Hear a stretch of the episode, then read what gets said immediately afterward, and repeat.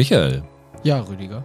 Wir sprechen ja heute über Willow und das ist von Jonathan Castan gemacht worden, der einfach den Lieblingsfilm seiner Kindheit zur Serie gemacht hat. Wenn du jetzt den Lieblingsfilm deiner Kindheit zur Serie machen würdest, welcher wäre es?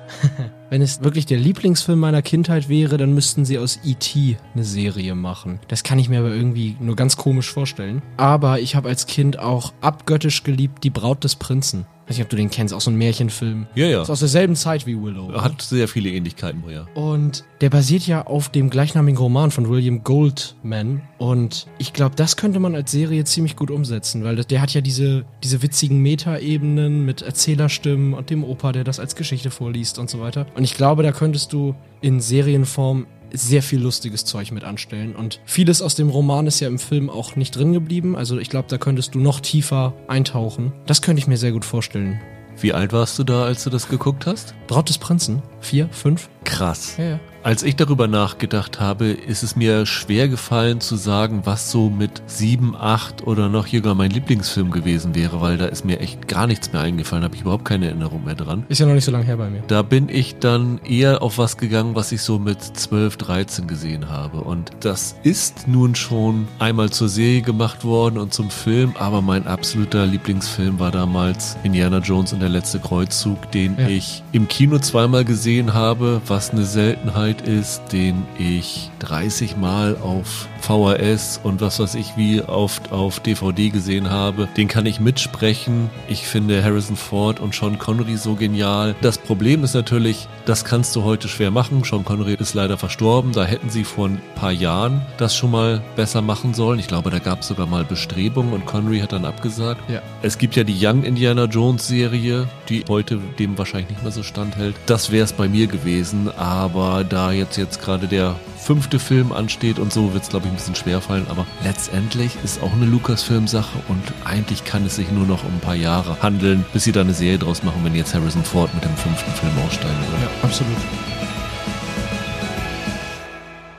Hallo und herzlich willkommen zu einer neuen Ausgabe von Serienweise. Mein Name ist Rüdiger Meier und ich begrüße wie immer Michael Hille. Hallo.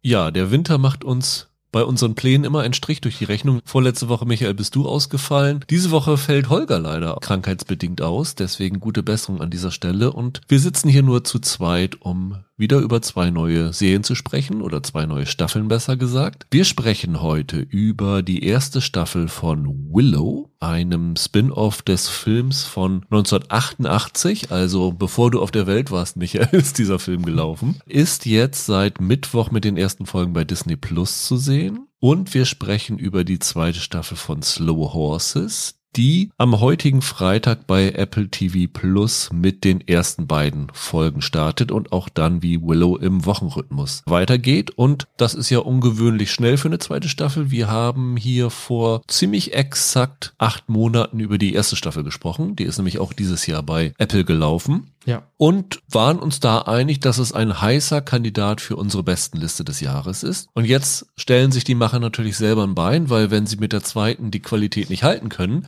dann rutscht das wieder runter, weil wir können ja bei zwei Staffeln immer nur beide zusammen wählen, die in diesem Jahr gestartet sind. Von daher wird es sehr, sehr interessant sein, wie uns die zweite Staffel gefallen hat. Und natürlich auch, wie euch die zweite Staffel gefallen hat. Denn wir rufen wieder auf für eure besten Listen des Jahres. Wenn ihr eine Liste mit euren zehn Top-Serienstaffeln, die in diesem Jahr gestartet sind, an uns schickt, an serienweise.web.de oder bei Twitter unter @serienpodcast, werden wir die berücksichtigen in unserer Jahresendliste, die so kurz nach Weihnachten erscheinen wird. Also ihr habt bis Heiligabend grob Zeit, eure Listen einzuschicken. Einige waren schon deutlich schneller und haben das jetzt schon letzte Woche nach unserem ersten Aufruf getan. Deswegen an dieser Stelle Dank an Martin, Eva, Beatrice, Anna, Luisa und Ralf die schon ihre besten Listen geschickt haben, teilweise auch mit Kommentaren, sodass wir, wenn wir darüber sprechen, auch euch zitieren können, warum diese Serien sich lohnen. Und ja, ich denke, das wird in den nächsten Wochen noch einige Verschiebungen geben. Bis jetzt gibt es einen Gleichstand von drei Serien an der Spitze, wo es wirklich, was ja immer das Schöne von unseren oder von euren Listen besser gesagt ist, ein Mix aus ganz großen Big-Budget-Serien und ganz kleinen Geheimtipps gibt. Und ich hoffe, das wird auch bis zum Ende so bleiben. Und auch Slow Horses ist zumindest von einigen schon mal berücksichtigt worden. Lass uns beginnen, Michael, mit Willow. Wie von mir schon eben erwähnt, gestartet am Mittwoch mit den ersten zwei Folgen, läuft dann noch mit sechs weiteren Folgen im Wochenrhythmus bis zum 11. Januar. Wir haben von den acht Folgen sieben vorab zur Verfügung gestellt bekommen. Das heißt, wir wissen schon deutlich mehr als ihr, versuchen es natürlich wie immer spoilerfrei zu machen, wissen aber noch nicht die Auflösung dieser ersten Staffel. Der Kinofilm von 1988, den diese Serie fortsetzt, ist auch bei Disney Plus zu sehen. Wann hast du den zum ersten Mal gesehen, Michael? Am Montag. ich muss sagen, ich hatte bis vor zwei Jahren, glaube ich, noch nie von dem Film gehört, obwohl ich eigentlich ziemlich viel von Ron Howard gesehen habe.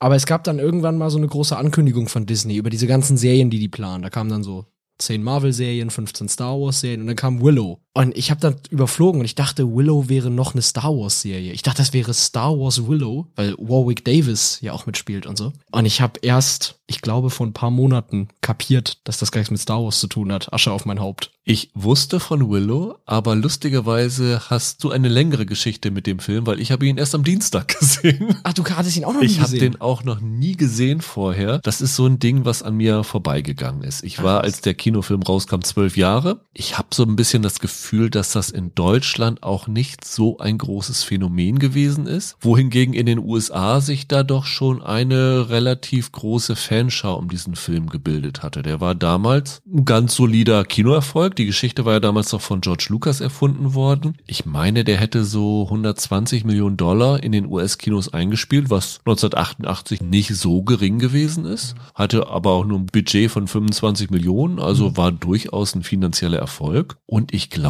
es gab zumindest mal Ideen, da eine Fortsetzung draus zu machen, die dann aber immer im Sande verlaufen sind. Ich habe das auch so verstanden, dass der so ein richtiges Kultding, der hat ja wirklich so eine beinharte Kultanhängerschaft. Das ist, glaube ich, auch erst ein bisschen nach Veröffentlichung passiert. Also der hat sich das in den 90ern dann erst erarbeitet, irgendwie so ein Kultfilm zu werden und war damals zwar schon ein moderater Erfolg, aber jetzt nicht sofort ein klassischer Franchise-Starter. Meine Verbindung zu Willow ist, dass ich darüber vor allen Dingen gelesen habe in einem Buch, das ich besitze über die Geschichte von Industrial Light and Magic. Ja. Weil Willow ist meines Wissens nach der erste Film gewesen, in dem die Morphing-Technik angewandt worden ist. Es gibt ja da diese eine Sequenz, wo die Hauptfigur Willow Afgood, ein angehender Zauberer aus der Rasse der Nelvin, also alles so kleinwüchsige, versucht eine verzauberte Magierin zurück in ihre humanoide Form zu verwandeln und das immer nicht so richtig gelingt und wird dann von so Nagetier, dann verwandelt er sie in einen Raben und dann geht das immer so weiter in eine Ziege und in den Löwen und sowas alles und für diese Verwandlung wurde halt diese Morphing-Technologie angewendet, wo es halt von einem Tier ins andere nahtlos übergegangen ist und das war damals revolutionär. Das hat es so noch nicht gegeben. Ich glaube maximal in Werbespots, wenn überhaupt. Und das war dann so ein Meilenstein der Trickgeschichte. Das ist das, was mir von Willow so im Hinterkopf gewesen ist. Hattest du den Film jetzt geguckt, bevor du die Serie geschaut hattest oder andersrum? Ja, ich habe dann erst den Film geguckt und dann die Serie angefangen, ja. Ich habe es andersrum gemacht, erstaunlicherweise, weil ich, was natürlich insofern ganz gut ist, weil so man kann man vielleicht ganz gut beurteilen, ob diese Serie auch funktioniert, ohne den Film gesehen zu haben. Und da würde ich zumindest sagen, dass man das durchaus machen kann. Oder was meinst du dazu? Ich frage mich, ob das jetzt wirklich so viele tun werden, aber die erklären das ja am Anfang alles nochmal. Also alles, was du aus dem Film irgendwie wissen müsstest,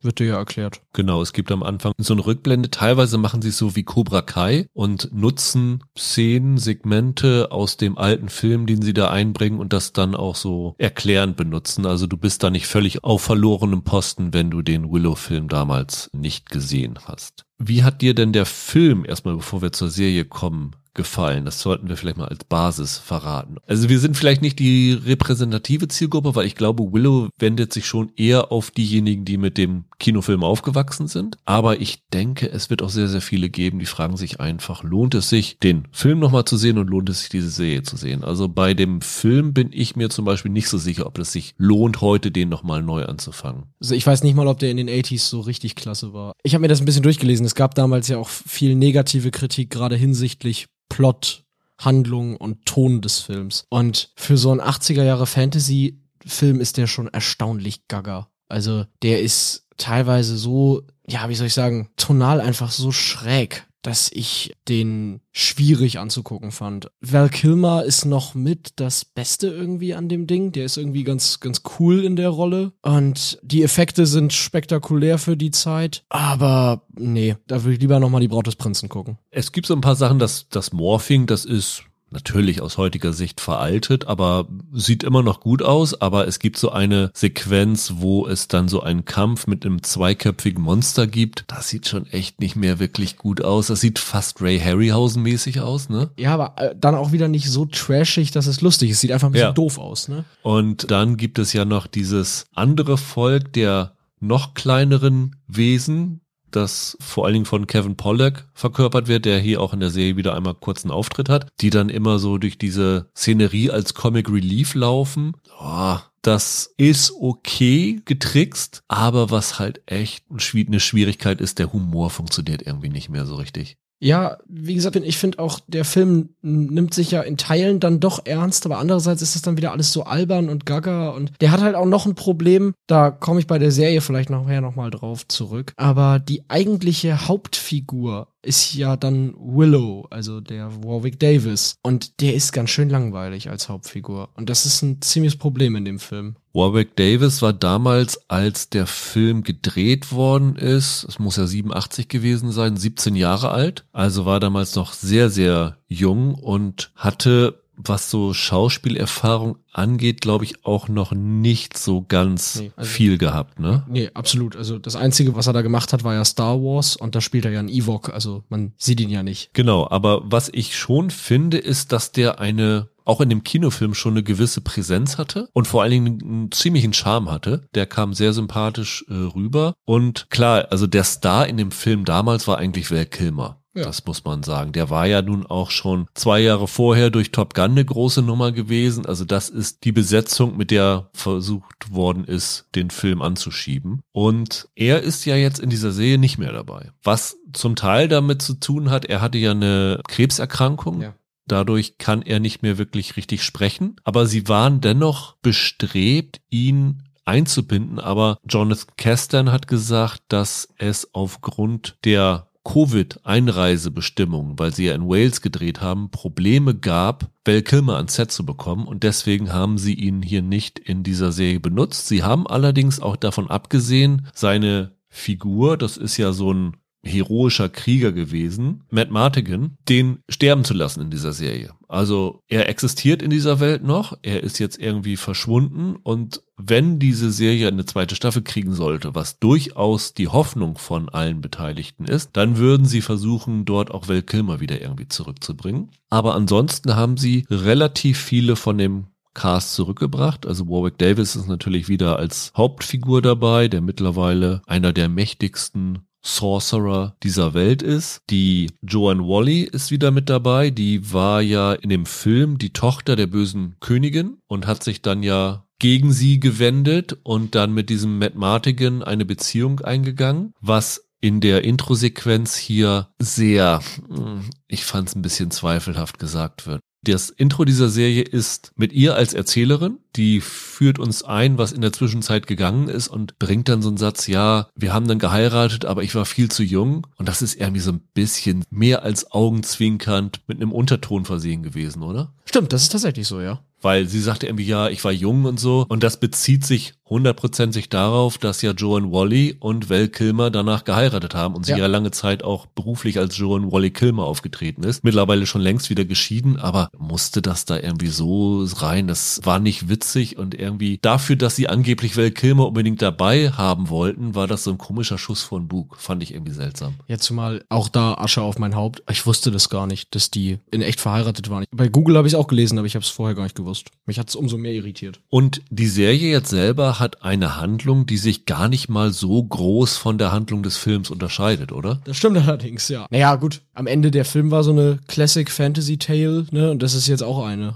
Im Film haben sie versucht, das kleine Baby Elora Denon vor dem Zugriff der bösen Königin zu befreien. Und jetzt haben sie wieder eine Rettungsmission, wo sie einen verschwundenen Prinzen suchen. Und wieder wird eine wild zusammengewürfelte Gruppe Herr der Ringe, die Gefährten lässt grüßen, ausgeschickt, um das zu schaffen. Ja, wie gesagt, die typische Fantasy-Story. Genau, nur mit der Unterschied ist, dass der Willow in dem Kinofilm halt der naive Frischling gewesen ist und hier Ja. ist er ja der Leiter der Expedition, der Ja. halt ganz viele andere naive Frischlinge an seine Seite gestellt bekommt. Ja, quasi wie die das in diesen ganzen Franchise-Reboots wie bei Star Wars oder so machen, ne? Wenn sie dann die Alten zurückholen und die sind jetzt die Mentoren für die Neuen. Ja, genau so wirkt das. Und diese Truppe, mit der sie da losziehen, ist vor allen Dingen Kit, das ist die Prinzessin, also die Tochter von der Joan Wally Königin und dem Matt Martigan. Die zieht los, weil halt ihr Bruder derjenige ist, der verschwunden ist, der entführt worden ist. Sie nimmt mit Jade, eine offiziell beste Freundin von ihr, gespielt von Erin Kellyman, die man als Bösewicht aus Falcon and the Winter Soldier kennt Genau. die aber so eine, ja, verkappte kann man es nicht sagen. Es ist schon relativ offensichtlich, dass die mehr als freundschaftliche Gefühle füreinander haben. Ja, ja, absolut. Deswegen zieht sie halt auch mit. Die Kid soll aber verheiratet werden mit einem Prinzen. Prince Graydon wird gespielt von Tony Revolori. Der wird dann halt auch bestimmt, dass er mit muss, weil wenn seine Verlobte mitgeht, muss er halt auch mit, um sie zu retten. Alte Rollenklischees kommen da wieder rein. Und es kommt noch eine junge Küchenfrau, Duff, mit, oder Brunhilde, wie sie wirklich heißt, gespielt von Ellie Bamber, die ja halt der Love Interest von dem entführten Prinzen ist und deswegen mitkommt. Und dann wird halt noch ein Gefangener mitgeschickt, Borman, so ein Muskelmann, so ein Hau drauf, gespielt von Amar Chatter Patel, der so ein bisschen, ja, widerwillig dabei ist und vor allen Dingen auch so für den Comic Relief so ein bisschen zuständig ist, ne, weil der ja so eine sehr ablehnende Art gegenüber alles und jedem hat. Ja, das ist auch so ein Archetyp, ne? Das ist dieser, im Englischen sagt man Master Swordman, weißt du, der geniale Schwertkämpfer, der aber irgendwie einen Ratter hat. Ja, genau.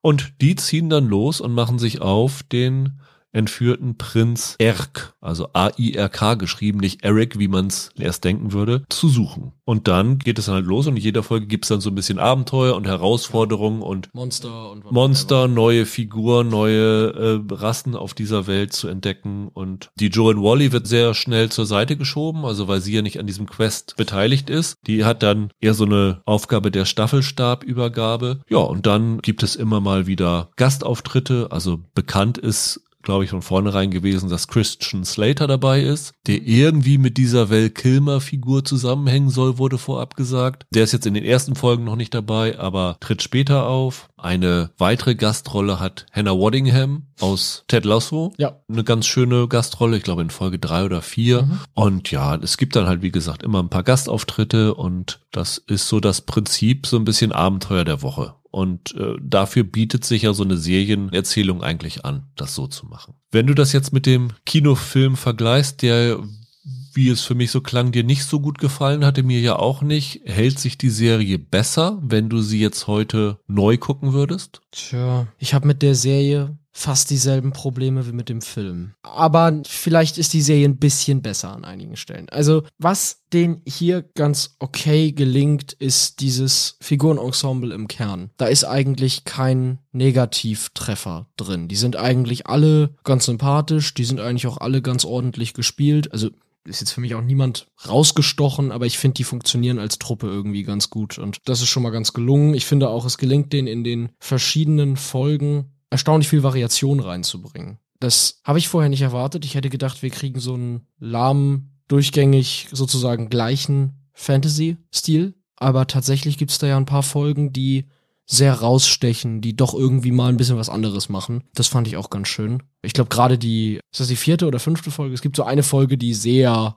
in eine Ecke abschlägt. Ja, die geht so in so eine Horrorrichtung. Und das hat mir gefallen, das habe ich als ungewöhnlich oder unerwartet empfunden. Ich habe aber auch sehr viele Probleme mit der Serie. Also diese Folge 4, die du jetzt gut fandest, über die wir jetzt hier aber nicht viel reden können, weil das wäre schon zu spoilerhaft, das war für mich zum Beispiel, wo ich sagen würde, die geht hier überhaupt nicht. Das war für mich die schlechteste Folge. Ich fand, die passte tonal überhaupt nicht rein, weil im Grunde genommen der Kinofilm wie auch die Serie ist ja eigentlich eine Kinderfantasy. Das ist ja eine Fantasy, die sich an ein ziemlich junges Publikum wendet. Und der Kinofilm selber, wenn du dir den heute anguckst, ist nicht so super brutal da ist jetzt nicht so viel dabei. Aber zum Beispiel diese vierte Folge. Es werden jetzt nicht Blutfontänen gezeigt, Köpfe abgeschlagen oder so, aber es ist dann doch relativ brutal, fand ich. Und ich glaube nicht, dass das eigentlich zu dem passt, was Willow eigentlich ausmacht. Echt? Der Film ist ja auch, auch nichts für Achtjährige. Ich würde schon sagen, dass das Teen Fantasy ist. Zwölf bis 15-Jährige. Und da finde ich, ist die vierte Folge noch verkraftbar. Also so schlimm fand ich sie dann auch wieder nicht. Ich weiß auch gar nicht, ob das jetzt für mich die beste Folge ist, aber das, ich finde es zumindest interessant, dass sie da mal was anderes machen. Also, dass sie überhaupt sich im Vorfeld überlegt haben, Folgen einzubauen, die einen etwas experimentelleren Ton haben, die ein bisschen weggehen. Weil äh, die, warum die Serie gemacht wurde, ist ja, das ist ja eine reine Nostalgiebedienung. Die versuchen da ja einfach deine 80er Jahre Kindheitserinnerungen äh, zu triggern und am besten sollst du noch dein Kind daneben sitzen haben, wenn du Disney Plus anmachst und dann kannst du gleich die nächste Generation an Fans ranzüchten. So funktioniert das ja. Dann da so abzuweichen an einigen Stellen, das fand ich mutig auf eine Art, wie ich das halt nicht erwartet hätte in so einer Disney-Serie. Wo ich dir aber recht gebe, ist, der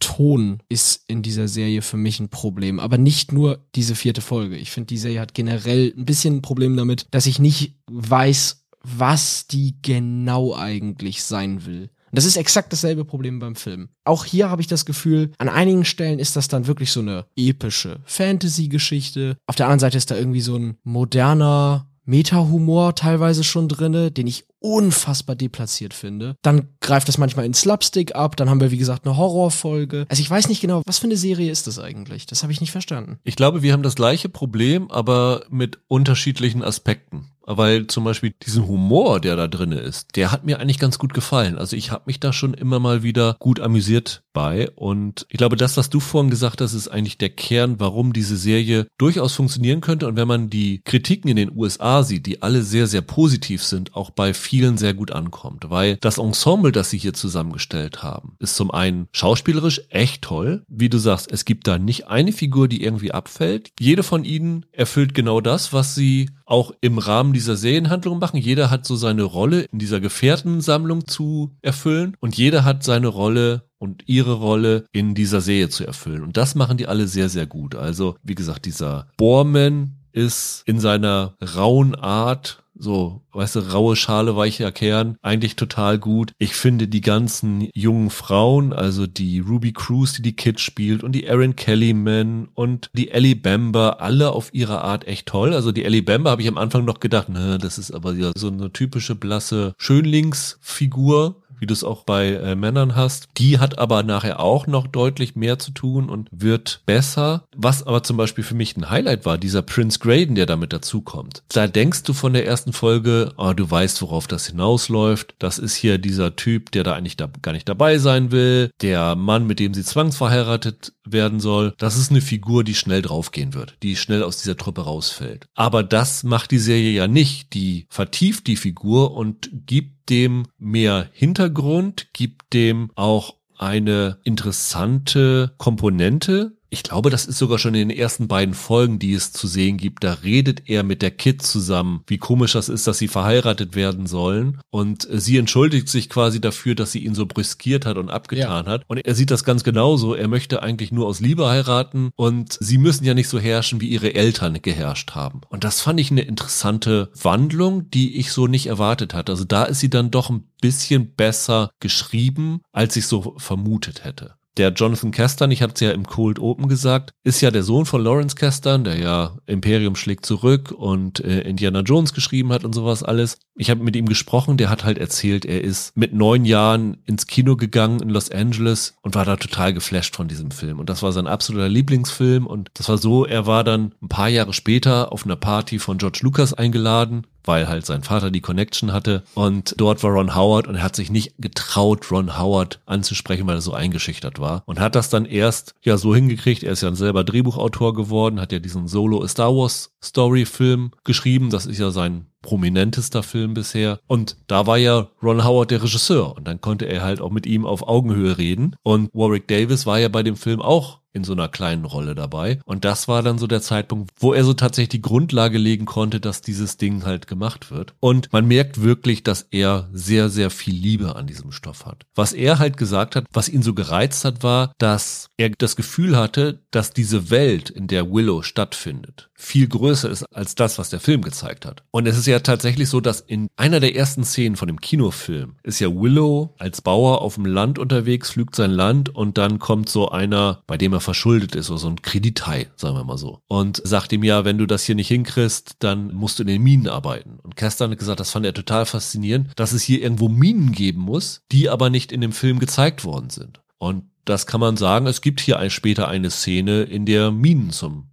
tragen kommen. Und was für mich eine Stärke dieser Serie ist, ist die verschiedenen Welten, die wir kriegen. Also nicht nur die verschiedenen Handlungen, sondern auch ganz, ganz interessante Umgebung, die wir hier zum ersten Mal kennenlernen. Nicht nur diese Minen. Es gibt so einen Ort an einem Fluss gelegen, so eine Hütte und so. Das, ich finde, die schaffen es hier sehr tolle Bilder zu liefern, was ja für eine Fantasy-Serie sehr wichtig ist. Also ich kann schon verstehen, warum man sie mag. Wie wir aber schon gesagt haben, tonal ist es nicht unbedingt meins immer gewesen das ist ja hier ein zweierlei Problem. Also ich finde, einerseits beißen sich diese unterschiedlichen Stile. Ich finde, weil du, wie du eben sagtest, die Truppe ist ja wirklich gut, um die es da geht und von der sie erzählen. Und die kommt immer dann am besten zu Trage, wenn die Serie halbwegs straight erzählt ist, wenn sie tatsächlich in diese Fantasy-Welt eintauchen, wenn sie mir Worldbuilding liefern, wenn die Figuren irgendwie als organischer Teil dieses Universums existieren. Und dann gibt's die üblichen Schwertkämpfe, es gibt die üblichen heroischen Momente. Und weshalb ich glaube, warum dieser Film auch so ein Kult gewesen ist, ist, weil der auf eine sehr naive Art das extrem glaubwürdig erzählt. Also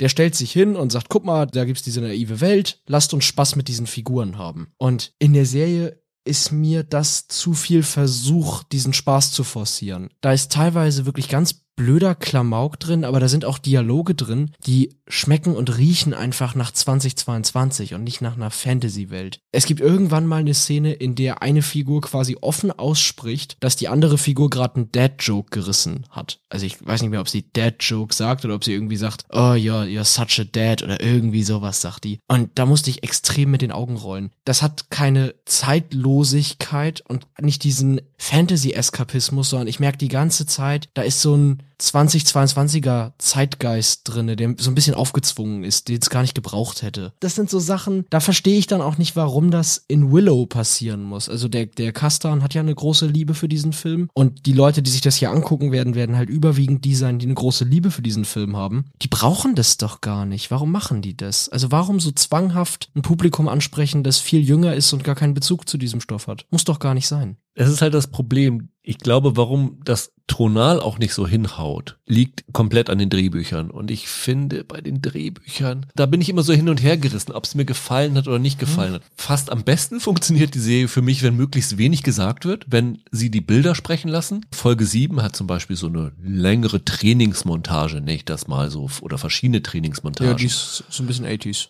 Ja, aber die fand ich ganz schön. Also ja. da habe ich wirklich Spaß dabei ja. gehabt und da wird halt nicht viel geredet. Und wenn er die reden lässt, dann ist das nicht unbedingt die Stärke. Wo mir das zum Beispiel sehr, sehr stark auffällt, ist bei der Willow-Figur selber ja. wenn Warwick Davis äh, dort redet. Und er ist ja nun in dieser Serie in diese Mentorenrolle reingedrängt. Er ist zugleich aber auch in die Rolle reingedrängt, uns zu erklären, was in dieser Welt los ist, weil er halt auch den Figuren erklärt, was in dieser Welt los ist. Ich weiß nicht, ob du das weißt, Warwick Davis hat ja in Großbritannien so eine Game Show. Und ich habe mir hier ganz oft gedacht, dass Warwick Davis auch in Willow wie so ein Game Show Host fungiert er hat immer mal wieder Sequenzen, wo er quasi die Spielregeln erklärt allen Leuten. Uns und den anderen Figuren. Und das fand ich eine ganz komische Entscheidung. Keston und sein Autorenteam haben es nicht wirklich hinbekommen, mir zu verkaufen,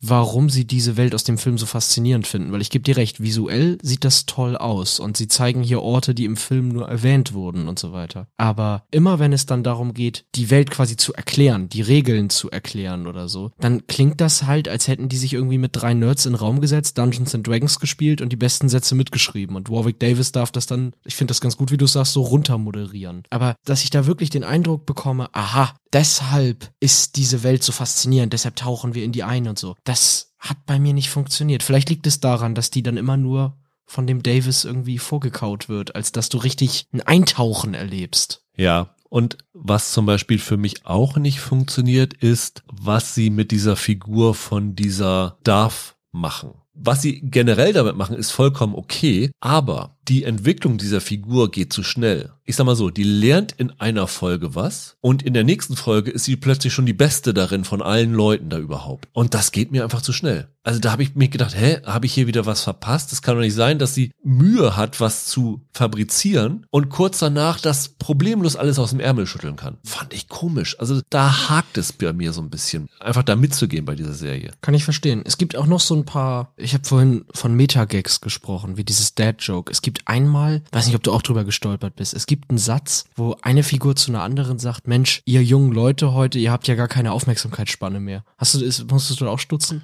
Ja, ich glaube, ich kann mich dran erinnern. Da habe ich beim Gucken gedacht, ui, sprechen wir mit dem Publikum oder was machen wir da jetzt? Also sowas kommt ein paar Mal vor. Also die Serie benennt teilweise ihre eigenen Klischees. Und ich weiß nicht warum, weil richtig lustig war es nie. Und es entschuldigt ja auch nicht für die Klischees, die ihr halt trotzdem dahin stellt, ne? Und auch die Musik hat ja manchmal moderne.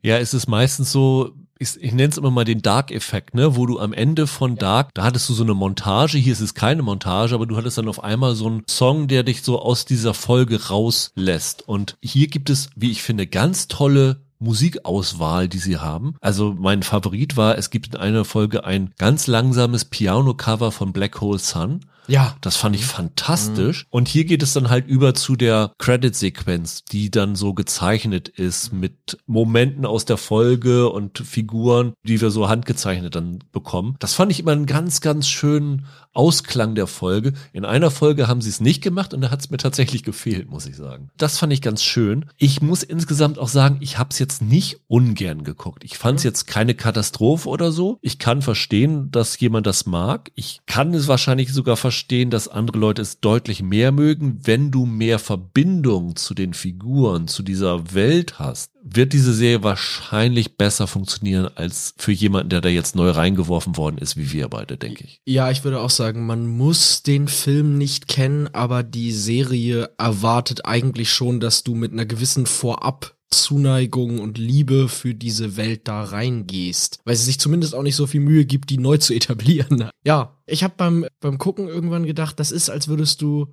mit Star Wars Teil 7 anfangen oder zuerst Indiana Jones 4 gucken. Du würdest halt hinterher denken, ja und, was soll der Trubel um diese Figuren und um diese Welt, weißt du? Weil du halt quasi in, in eine Nostalgie-Show einsteigst, die nicht für dich gemacht wurde. Für Fans ja, ich glaube für alle anderen. Wenn man so eine Fantasy-Affinität hat, kann man da reingucken, aber. Es, es ist handwerklich absolut solide gemacht Absolut. in jeder Hinsicht, das muss Abs- man sagen. Absolut. Ich glaube aber, man verpasst auch nichts, wenn man es nicht guckt. Ja, ich denke, das fasst es ganz gut zusammen. Verpassen würde man was, aber denke ich, wenn man Slow Horses noch gar nicht gesehen hat und auch diese zweite Staffel nicht sieht. Die startet, wie vorhin erwähnt, heute bei Apple TV Plus mit den ersten beiden Folgen, hat dann insgesamt wie die erste Staffel auch nur sechs Folgen, geht dementsprechend dann auch nur bis 30. Dezember, also geht noch in diesem Jahr komplett zu Ende. Und wir beide waren ja große Fans. Du warst sogar schon vor der Serie Fan, weil du kennst die Bücher, richtig? Ja, ich habe die, ich glaube, es gibt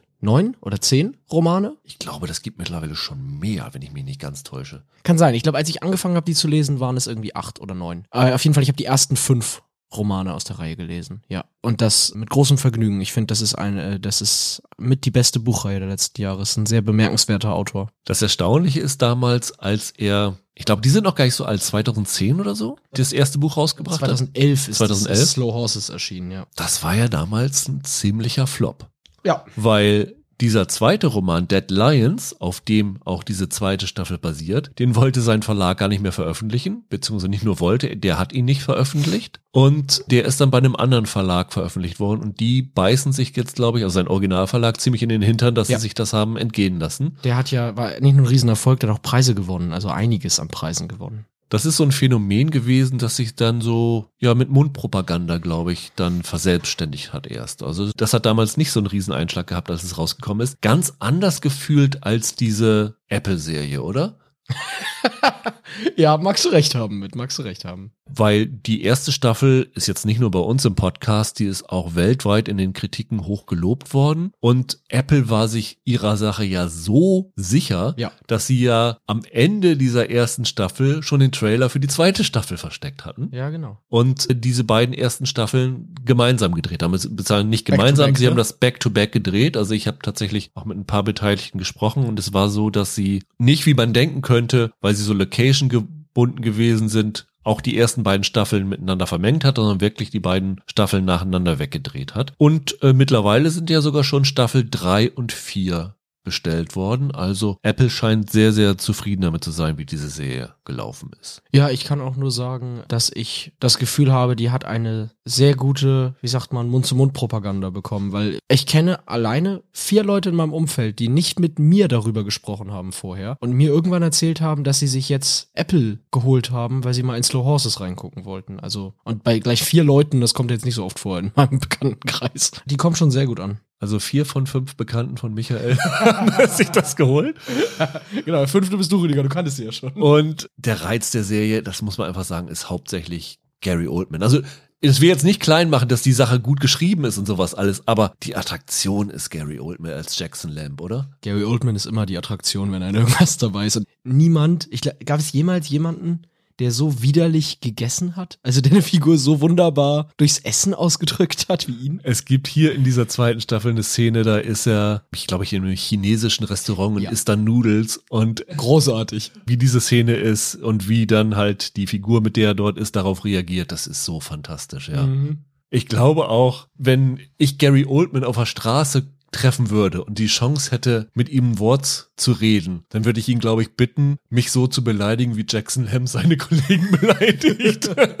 Weil das ist, was der da für Abfälligkeiten gegenüber die loslässt, das ist einfach, einfach fantastisch. Und Oldman ist total super in, äh, als so ein Ekelpaket, ne? Also, Ungewaschen, ich weiß nicht, er ist ja so ein bisschen ein Method Actor, Ja. ob das äh, für die Kollegen So unangenehm angenehm war, ob er wirklich auch da tagelang nicht gewaschen oder die Haare nicht sauber gemacht hat. Es ist auf jeden Fall äh, ziemlich, ziemlich klasse. Und ich weiß nicht, müssen wir noch mal kurz erzählen, worum es geht. Also Slow Horses hieß die erste Staffel, weil dieser erste Roman so hieß. Sie bleiben jetzt aber bei dem Namen, weil Slow Horses kann man ja auch sehen, das ist die Bezeichnung für diese Agenten, um die es sich hier alles dreht. Also es geht um eine Gruppe von ausgemusterten MI5-Agenten, die man aber nicht einfach rauswerfen konnte, sondern die man irgendwo in London in eine Absteige gesteckt hat, die Slough House heißt.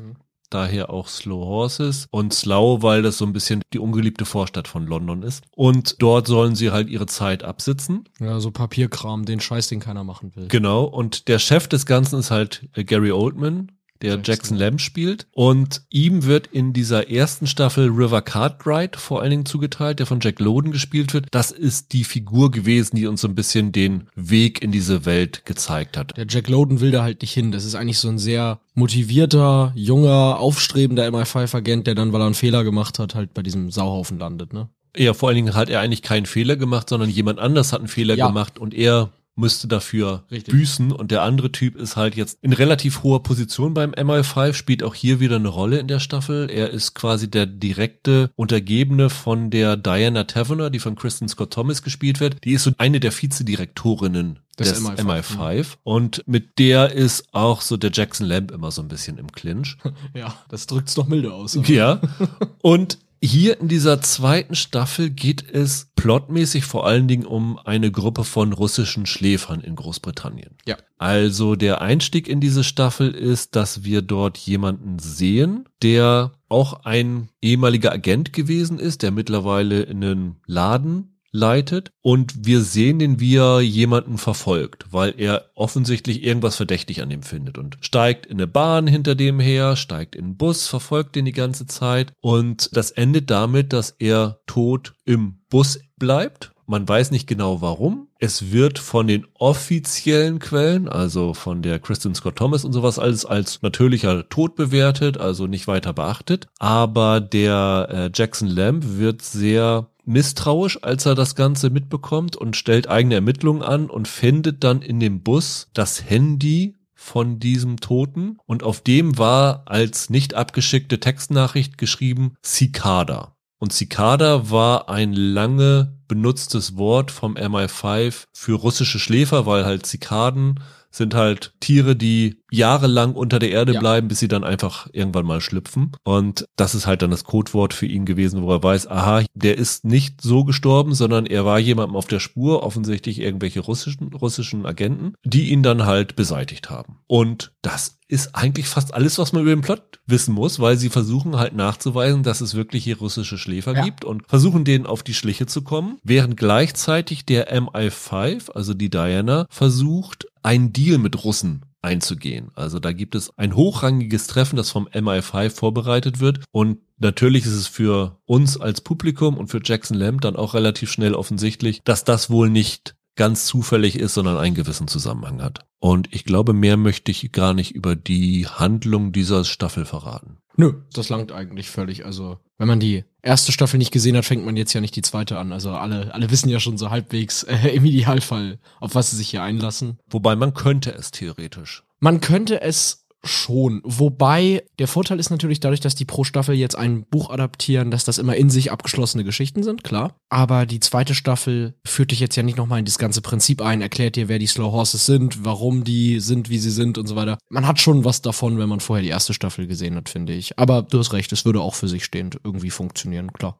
Da wir jetzt die Staffel ja schon in ihrer Gesamtheit gesehen haben, Michael. Wenn du sie mit der ersten Staffel vergleichst, hat sie die Qualität gehalten? Ist sie leicht abfallend? Ist sie vielleicht sogar noch besser geworden? Wie war so dein Eindruck? Also diese zweite Staffel hatte ja eine ganz schwere Bürde zu tragen, weil ich finde, dass der zweite Roman den ersten in jeder Hinsicht übertrifft, obwohl ich dieses erste Buch schon für genial halte. Okay, erklär mal kurz, warum der Roman so viel besser ist. Das eine ist, das kann man jetzt nicht auf die Serie oder so beziehen, logischerweise, aber das eine ist, dass der Heron, der Autor der Romane, im zweiten halt noch mehr zu einem Stil gefunden hatte, der gut funktioniert. Also der Jackson Lamb ist noch präziser gezeichnet als vorher schon und ich finde auch die Geschichte ist noch packender erzählt. Das mag in Teilen auch damit zu tun haben, dass es wie gesagt ein zweiter Teil ist und er nicht jede Figur nochmal neu vorstellen muss. Also sehr viel schneller zur Geschichte kommen kann und die dementsprechend auch komplexer gestalten kann und mehr ausgestalten kann. Ich finde, das erkennt man übrigens auch in dieser zweiten Staffel. Total, weil ehrlich gesagt, wenn ich zuerst darüber gesprochen hätte, wäre das genau der Punkt gewesen, den ich angeführt hätte.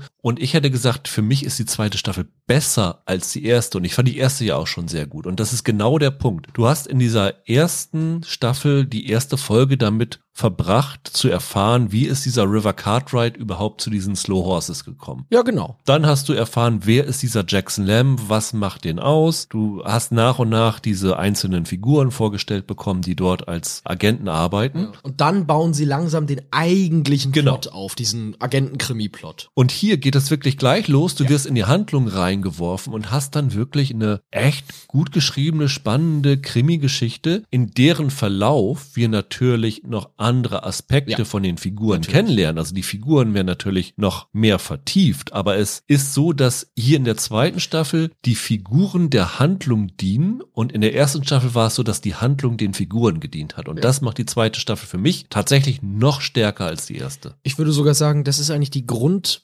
Basis, auf der du grundsätzlich Fortsetzung anlegen solltest. Wir kennen die Figuren. Du brauchst das nicht mehr tun. Du brauchst diese Arbeit nicht mehr investieren. Wir sind schon investiert. Und jetzt musst du uns eine gute Geschichte liefern. Und ich finde diese zweite Staffel von Anfang bis Ende absolut sensationell. Gerade die erste Folge der zweiten Staffel und die letzte sind beide richtig, richtig klasse. Ich finde nicht nur, dass sie den Roman sehr intelligent adaptieren und zum Beispiel sich so kleine Sachen einfallen lassen, die im Roman äh, nicht so oder etwas anders sind, um es mehr ins visuelle Medium zu heben. Das fand ich zum Beispiel schick. Ich finde aber auch, selbst im Vergleich nochmal zur ersten Staffel, die schreiben Gary Oldman so geile Dialoge und Szenen. Es ist wirklich brillant. Es ist zum Niederknien, wie gut der in dieser Rolle ist. Auch Kristen Scott Thomas. Ist jetzt ein bisschen banal, Kristen Scott Thomas zu loben, aber auch die super finde ich, oder? Ja, vor allen Dingen, sie hat ja wirklich nicht so viele Szenen. Ne? Nein. Sie ist ja eigentlich nur eine Nebenfigur. Ich glaube, gefühlt von dem, was ich jetzt in den ersten beiden Staffeln gesehen habe, ist, dass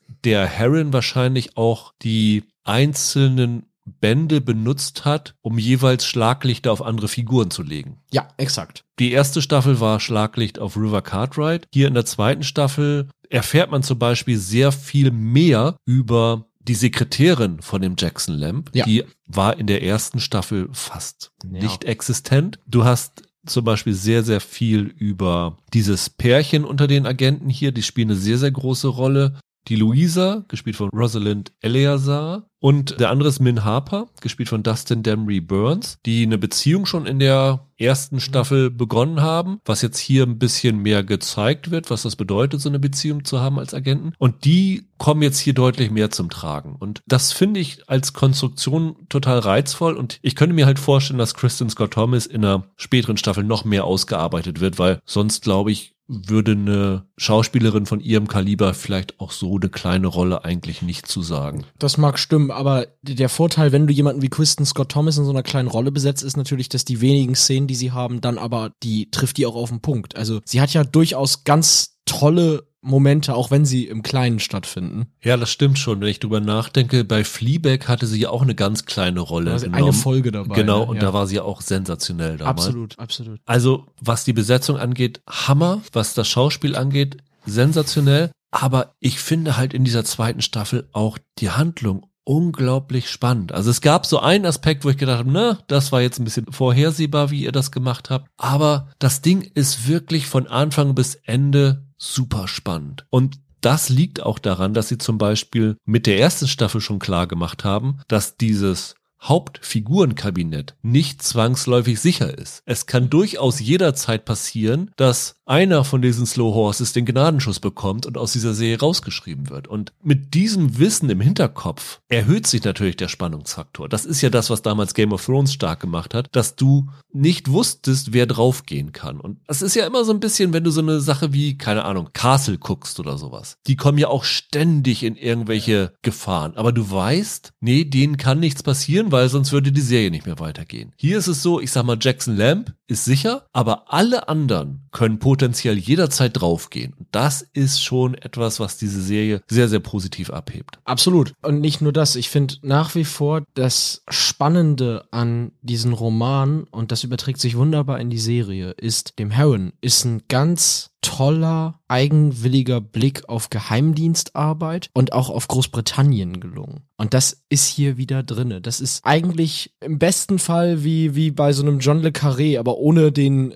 kritischen Patriotismus, sondern das ist wirklich, der zeigt hier Geheimdienstarbeit und auch den, ich sag mal, Staatsapparat von, von Großbritannien als so ein bürokratisches Loch. Irgendwo habe ich gelesen, bürokratisches Fegefeuer. Und genau so inszenieren die das hier. Der Jack Loden hat zur ersten Staffel ein Interview gegeben und da wurde er gefragt, was ihn am meisten überrascht hätte an seiner Rolle, beziehungsweise an dem, was er über Geheimagenten erfahren hat. Und da hat er gesagt, er hätte nicht gedacht, dass das so langweilig ist, Geheimagent zu sein. Ja, exakt. Und das kommt hier wirklich super rüber. Das ist ja so ein bisschen auch der Grund, warum diese Serie eher Vergleiche mit Jean Le Carré und sowas nach sich zieht, als mit sowas wie James Bond, ne? Das ist ja auch keine Actionserie oder so. Eher im Gegenteil. Das stimmt. Es zeigt Geheimdienstarbeit auf eine total unglamouröse Art und Weise, weil so ein Typ wie Jackson Lamb ist ja nun alles, was in einem James Bond-Film nie rumlaufen würde. zeigt sich auch sehr gut daran, es gibt hier eine Verfolgungsjagd in den ersten Folgen, die halt so stattfindet, dass jemand auf einem Fahrrad einem Auto hinterherfährt. Ja, genau. Und also ich sag mal nicht so, Kein Thrill. Also. ja, das ist jetzt auch nicht so, dass es irgendwie über Wippen auf einer Baustelle springt oder so, so BMX-mäßig, sondern es versucht einfach jemand Kraft seiner Ausdauer mit Genau. dem Auto mitzuhalten. mit dem Auto mitzuhalten. Und es ist nicht nur unglamourös, es ist trotzdem auch glaubwürdig, weil wenn du den Londoner Verkehr kennst, ist das durchaus realistisch, dass jemand die Chance hat, mit einem Fahrrad einem Auto hinterherzukommen, weil das Auto halt immer wieder, wenn es nicht weiß, dass es verfolgt wird, an roten Ampeln stoppt und sowas alles. Und das fand ich total genial. Das hat mir total Spaß gemacht. Ja, und wie gesagt, ich finde, der Heron schreibt ja Fälle, die immer eine gewisse politische Sprengkraft haben. Ne? Du hast im ersten Teil den entführten Halbpakistani, wenn ich mich jetzt nicht irre. Und diesen Aspekt mit, mit äh, Morde, die live im Netz gestreamt werden und all, all das, was damit dran steckt. Und hier wird's ja jetzt ganz bizarr, weil er auf den Kalten Krieg zurückgreift, weil er auf die Sowjetunion zurückgreift und auf diese Schläfergeschichten, von denen ja wirklich Le Carré oder alte Spionagefilme schon erzählt haben. Und ich glaube, noch rückständiger im Vergleich zu irgendwelchen russischen Schläferagenten kann der britische Geheimdienst nicht wirken als hier. Du hast ja wirklich das Gefühl, ey,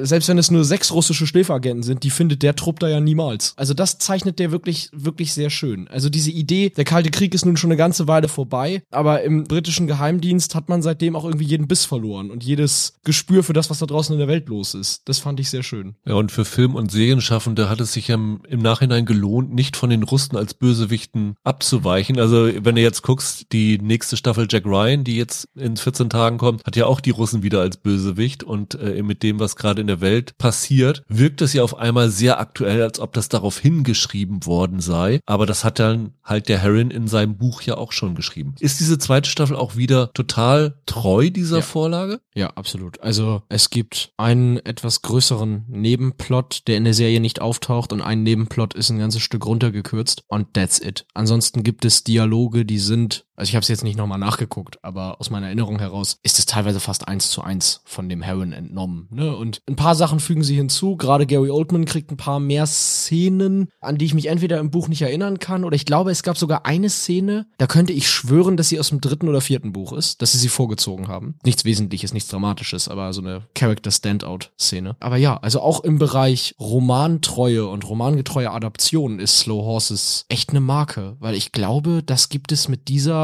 Liebe für die Vorlage und dieser Nähe zum geschriebenen Wort. weiß gar nicht, ob es das überhaupt aktuell irgendwo gibt. Sie wissen auch genau, wie lang sie so eine Staffel machen müssen. Wir beschweren uns ja ganz oft, sagen, ja, es ist okay, aber zwei Folgen weniger hätte es auch getan oder manchmal sogar in einigen Fällen so, ja, die Serie hätte vielleicht ein bisschen mehr Luft zum Atmen gebraucht. Hier ist das die absolut perfekte Länge. Also sechs Folgen, ich bräuchte keine Folge mehr und ich bräuchte keine Folge weniger das ist ja halt auch die Briten, die, die können das, ne? Die wissen genau, wie sie Krimi-Geschichten erzählen. Die kommen ja nicht so daher, dass sie wie in den USA von 20 Folgen, Staffeln kommen, sondern die meisten haben ja nur drei bis sechs Folgen, auch im klassischen britischen Fernsehen. Vollkommen. Und die haben hier natürlich auch noch den großen Vorteil, dass die Bücher von dem Heron alle ungefähr gleich lang sind. Das heißt, du musst nicht ständig, wenn du beim Roman bleiben willst, in der Staffellänge variieren. Also die nächste, ich bin mir sicher, die dritte Staffel wird nicht plötzlich zehn Folgen haben, weil der Roman ist ungefähr dieselbe Seitenanzahl. Dementsprechend ist, haben die da ein gutes Format gefunden. Und das Tolle an dieser Serie ist, ich glaube, die funktioniert egal, ob du sie bingst oder ob du sie wöchentlich guckst. Ich finde, sowohl in der Art und Weise, Weise, wie sie geschlossen über sechs Episoden eine große Geschichte erzählen, schaffen die es auch in jeder Folge einen eigenen Bogen zu haben und jede Folge sehr rund zu beenden. Und das ist ja ehrlich gesagt eine Kunst, die so ein bisschen verloren gegangen ist. Also eine große Geschichte in Folgen zu erzählen, die trotzdem ihre eigene Struktur, ihre eigene Dramaturgie haben. Und da ist Slow Horses wirklich ein Lichtblick. Weil wie gesagt, ich finde, das gelingt immer weniger. Und hier die erste und die letzte Folge sind unfassbar stark, aber auch die vierte Folge ist so ein perfektes Paket. Die hat ihren eigenen ganz wunderbaren Aufbau. Das ist total schlüssig, wie sie an einigen Stellen da das Tempo drosseln, um bestimmte Dinge an das Ende stellen zu wollen. Es ist ganz wunderbar. Also ich habe gerade das Drehbuchschreiben hier noch mehr genossen als in der ersten Staffel schon und die war schon ein Jahreshighlight für mich. Also ich könnte nicht glücklicher damit sein und du sagtest jetzt Staffel 3 und 4 sind schon bestellt? Ja, genau. Wenn das in der Qualität weitergeht, können die gerne alle Jackson Lamp Bücher verfilmen. Ich glaube, alle werden sie nicht machen. Deswegen bin ich mal sehr mhm. gespannt, auch wie sie jetzt weiter vorgehen, ob sie sagen, wir machen jetzt einfach strikt weiter, drei, vier, oder wir suchen uns irgendwelche bestimmten Bücher raus, die uns am besten gefallen. Am Anfang, da sie offensichtlich ja eine Order für zwei Staffeln hatten, macht es natürlich Sinn, die ersten beiden zu machen, weil du musst die Figuren einführen und dann ist es eigentlich nur logisch, das zweite hinterher zu schieben. Ich bin gespannt, wie es jetzt hier mit der dritten, vierten weitergehen würde, aber was ich auf jeden Fall bin, ist, ich bin dabei, weil ich war bei der ersten Staffel noch nicht ganz so begeistert, wie ihr es wart. Es war halt so dieses, wir müssen erstmal diese Welt vorstellen und sowas alles, aber diese zweite Staffel hatte mich wirklich von Anfang an gepackt. Und was ich am Anfang meinte, dass wir diskutiert haben, kann die zweite Staffel das Niveau halten, um sich bei uns in diese Jahrestop 10 zu schieben. Die zweite Staffel hat es bei mir geschafft, dass sie definitiv in der Jahrestop 10 drinne sein wird, weil bisher war sie so um 10 rum, mhm. war so auf der Kippe, war, war wirklich gut, aber es gab halt andere viele gute Sachen. Aber jetzt hier zwei Staffeln hinzustellen, die beide fantastisch sind und sogar noch steigende Tendenz haben, ist für mich ein Lock in den Top 10. Also das ist wirklich ein absolutes Highlight und wer Slow Horses noch nicht kennt, sollte das unbedingt bis zum Jahresende nachholen. Das ist wirklich eine der bestgeschriebenen, bestgespielten Serien, die es in diesem Jahr gibt. Und wer von der Serie dann angefixt ist, dem kann ich auch wirklich empfehlen, sich diese Romane mal zuzulegen. Ich glaube, die ersten beiden gibt es in Deutschland sogar mit Hardcover und nicht nur als Taschenbuch, anders als die späteren. Das lohnt sich wirklich sehr und äh, die lesen sich super schnell weg. Das ist eine total spannende Reihe und ja, ich denke, Ende Dezember sprechen wir dann nochmal über Slow Horses. Ich denke, auch nächstes Jahr wird man ständig über Slow Horses sprechen, weil mich würde es total wundern, wenn Gary Oldman bei den Golden Globes, bei den Emmys nicht berücksichtigt würde für diese beiden Staffeln, weil was er hier spielt, ist wirklich richtig, richtig gut. Und das ist jetzt keine Rolle, die danach schreit, glaube ich, mit Preisen ausgezeichnet zu werden, oder? Ja und nein, ne? Also einerseits gibt die dir ja super viele Möglichkeiten tatsächlich zu spielen, aber andererseits, ich nehme an, was du jetzt meinst, ist, das ist eigentlich keine typische Award-Figur, die nicht diese Momente kriegt, die du sonst hast, wo du sagst, oh ja, dafür gibt's einen Emmy, also die irgendwie den, den, den großen Gefühlsausbruch hat oder so, sondern eigentlich ist das ja ein verzogenes achtjähriges Kind gefangen im Körper eines dicken 60-Jährigen. Das ist eine typische Agentenfigur, nur mit besseren Dialogen typische Agentenfigur weiß ich nicht, oder? Naja, aber es ist halt ein klassischer Ermittler im Grunde. Also ja, es ist ein Genre-Charakter, ja, ja, ja. Und wenn ich das richtig weiß, du kannst das besser beurteilen. Ich meine, der haut ja schon einige Spitzen gegen alle anderen raus, aber angeblich soll er gegenüber den Büchern noch gezähmt sein, die Jack Slam-Figur, oder? Weil er so politisch unkorrekt ist, dass du es in der Serie nicht bringen könntest, glaube ich. Naja, du könntest es halt sehr oft biepen. Nö, das stimmt. Also in den, in den Büchern sind dann schon noch ein paar es kommt natürlich noch hinzu, dadurch, dass du es ja noch aus dem Innenleben der Figuren in dem Buch hörst, ist es natürlich alles nochmal drei Nummern heftiger. Und ich glaube, so widerlich, wie der in den Büchern auch optisch sein muss, so widerlich könntest du Gary Oldman gar nicht schminken. Aber es ist schon mit die abartigste Figur des Serienjahres auf ihre Art, oder? Also ich finde, gezähmt ist der falsche Ausdruck. Sie haben vielleicht nicht jede Beleidigung, die es in der englischen Sprache gibt, äh, übernommen.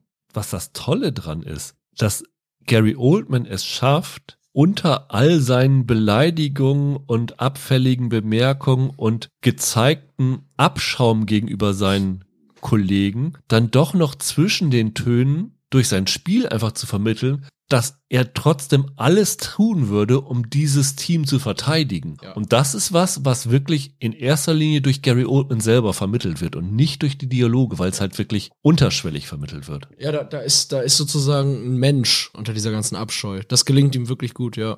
Die hätten auch niemand besseren auf der Welt besetzen können als Gary Oldman. Da haben sie einfach den absoluten Glückstreffer gelandet. Oder der hat Glück gehabt, dass der perfekte Mensch für diese Rolle gerade im richtigen Alter ist. Ja, und Oldman hat in vielen Interviews gesagt, dass er in den letzten Jahren totaler Serienfan geworden ist, dass er viele Serien angeschaut hat und immer nach dem richtigen Projekt geguckt hat, um tatsächlich selber mal eine Serienfigur zu spielen. Und ich sag mal Arsch auf Eimer, ne? Das passte so gut zusammen, wie es nicht besser hätte passen können. Absolut. Dann eine dicke Empfehlung für Slow Horses mal wieder. Genau, also wir können ganz sicher sein, dass wir das in unserer Top ja. 10 Liste mindestens auf unseren beiden sehen werden. Ja. Ich könnte es mir vorstellen, dass es auch auf Holgers Liste sein wird und ich bin sehr gespannt, ob es auch auf eurer Liste sein wird. Wie gesagt, Einreichungen wie immer gerne an sehenweise.web.de oder Twitter at Serienpodcast. Und dann hören wir uns in der nächsten Woche wieder mit der großen Vorstellung von Paramount Plus. Äh, da habe ich noch einiges zu gucken, weil im Gegensatz zu dir, Michael, du kennst das ja alles schon, aber 1883, Strange New Worlds, The Offer, kommt ja alles da und da werden wir dann den großen Rundumschlag machen. Mammut-Podcast wahrscheinlich. Genau, zumindest mal sagen, was sich davon lohnt und was man gesehen haben muss hm. und wie man Paramount Plus empfängt und was weiß ich alles damit zusammenhängt. das also in der nächsten Woche und dann in 14 Tagen unsere Sehenweise Awards, die wir auch noch vorbereiten müssen, Michael. Eieiei. Bis dahin, habt ein schönes Wochenende, bleibt gesund, macht's gut, ciao, ciao. Ciao.